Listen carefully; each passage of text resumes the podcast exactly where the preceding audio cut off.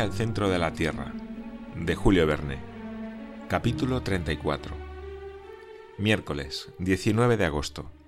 Por suerte, el viento, que sopla con fuerza, nos ha permitido huir rápidamente del escenario de la lucha. Hans sigue al timón. Mi tío, sacado de sus absorbentes ideas por los incidentes del combate, vuelve a caer en su impaciente contemplación del mar. El viaje adopta de nuevo su monótona uniformidad que no quiero ver rota al precio de los peligros de ayer. Jueves, 20 de agosto. Brisa norte-nordeste, bastante desigual. Temperatura cálida. Navegamos con una rapidez de tres leguas y media por hora. Hacia mediodía se deja oír un ruido muy lejano. Consigno aquí el hecho sin poder dar una explicación. Es un bufido continuo. Allá lejos, dice el profesor, hay alguna roca o algún islote sobre el que rompe el mar. Hans se sube a la cima del mástil, pero no divisa ningún escollo. El océano está liso hasta la línea del horizonte. Transcurren tres horas. Los ruidos parecen provenir de una cascada lejana. Se lo hago observar a mi tío, que mueve la cabeza. Sin embargo, tengo la convicción de no equivocarme. ¿Correremos, pues, hacia una catarata que nos precipitará en el abismo?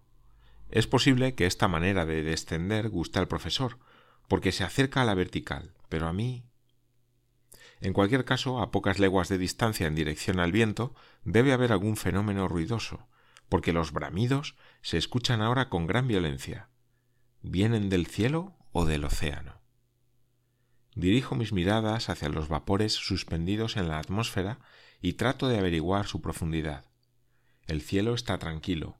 Las nubes, arrastradas a lo más alto de la bóveda, parecen inmóviles y se pierden en la intensa irradiación de la luz. Por tanto hay que buscar en otra parte la causa del rugido. Interrogo entonces al horizonte puro y libre de toda bruma. Su aspecto no ha cambiado, pero si ese ruido procede de un salto, de una catarata, si todo este océano se precipita en una cuenca inferior, si esos bramidos son producidos por una masa de agua que cae, la corriente debe acelerarse y su velocidad en aumento puede darme la medida del peligro que nos amenaza. Miro la corriente. No hay.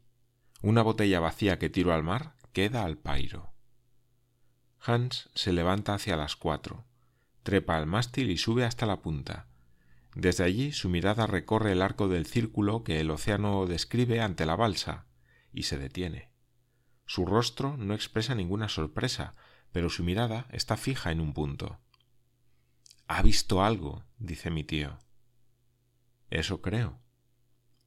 Hans vuelve a bajar, luego tiende su brazo hacia el sur diciendo Der Nere. ¿Allí? responde mi tío y cogiendo su catalejo mira atentamente durante un minuto que me parece un siglo. Sí, sí. Grita. ¿Qué ve? Un inmenso surtidor que se eleva por encima de las olas. ¿De algún animal marino? Quizás. Entonces vayamos hacia el oeste, porque ya sabemos a qué atenernos sobre el peligro de un encuentro con esos monstruos antediluvianos. Dejémonos ir, responde mi tío. Me vuelvo hacia Hans. Hans mantiene el rumbo con inflexible rigor.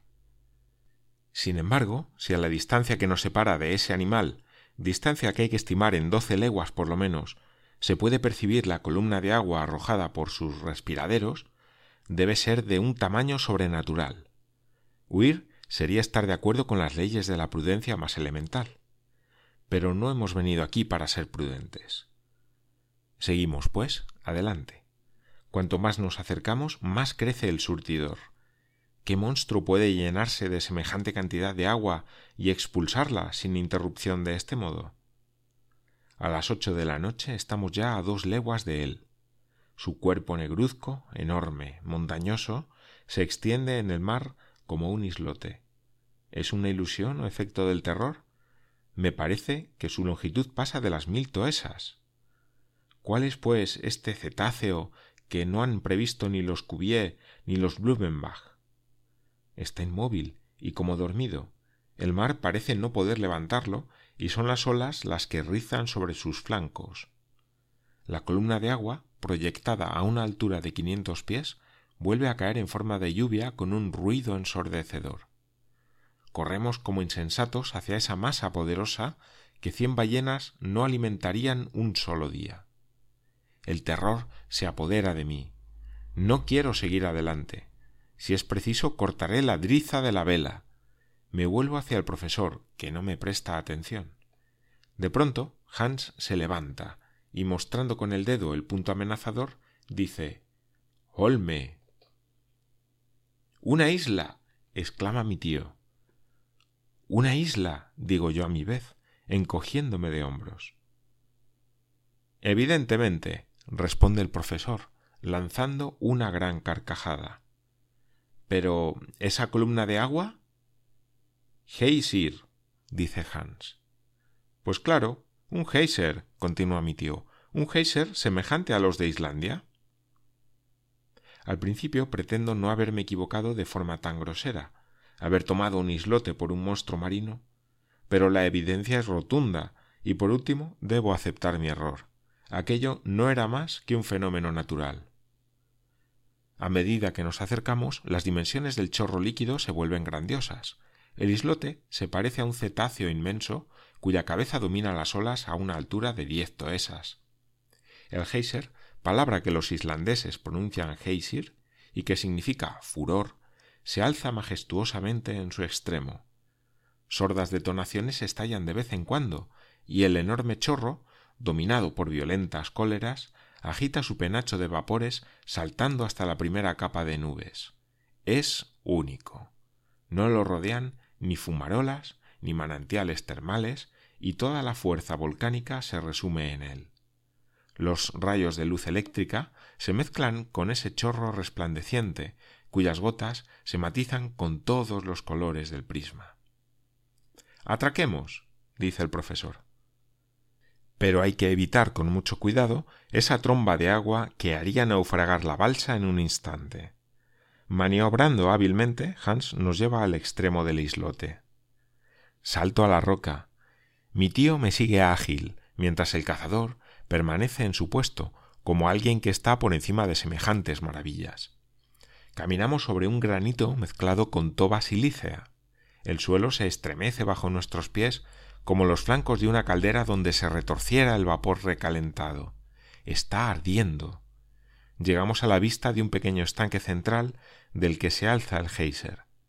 Meto en el agua que fluye hirviente un termómetro y marca un calor de ciento sesenta y tres grados. Por tanto, ese agua sale de un foco ardiente, lo que contradice de modo singular las teorías del profesor Lidenbrock. No puedo dejar de hacer la observación. ¿Y bien? replica él, ¿qué es lo que prueba contra mi teoría? Nada, respondo en tono seco al ver que choco con una obstinación absoluta. Sin embargo, me veo obligado a confesar que hasta ahora nos hemos visto singularmente favorecidos, y que por una razón que se me escapa, este viaje se realiza en condiciones particulares de temperatura. Pero me parece evidente que un día u otro hemos de llegar a esas regiones donde el calor central alcance los límites más altos y supere todas las graduaciones de los termómetros. Ya lo veremos. Es la voz del profesor, que después de haber bautizado el islote volcánico con el nombre de su sobrino, da la señal de embarque. Me quedo todavía unos minutos contemplando el geyser. Observo que su chorro es irregular en la boca, que disminuye a veces de intensidad, que luego se recobra con nuevo vigor, cosa que atribuyo a diferencias de presión de los vapores acumulados en su seno. Por fin partimos rodeando las accidentadas rocas del sur. Hans ha aprovechado el alto para reparar la balsa. Pero antes de desatracar hago algunas observaciones para calcular la distancia recorrida y las anoto en mi diario. Hemos recorrido 270 leguas de mar desde Puerto Grauben y estamos a 620 leguas de Islandia, debajo de Inglaterra.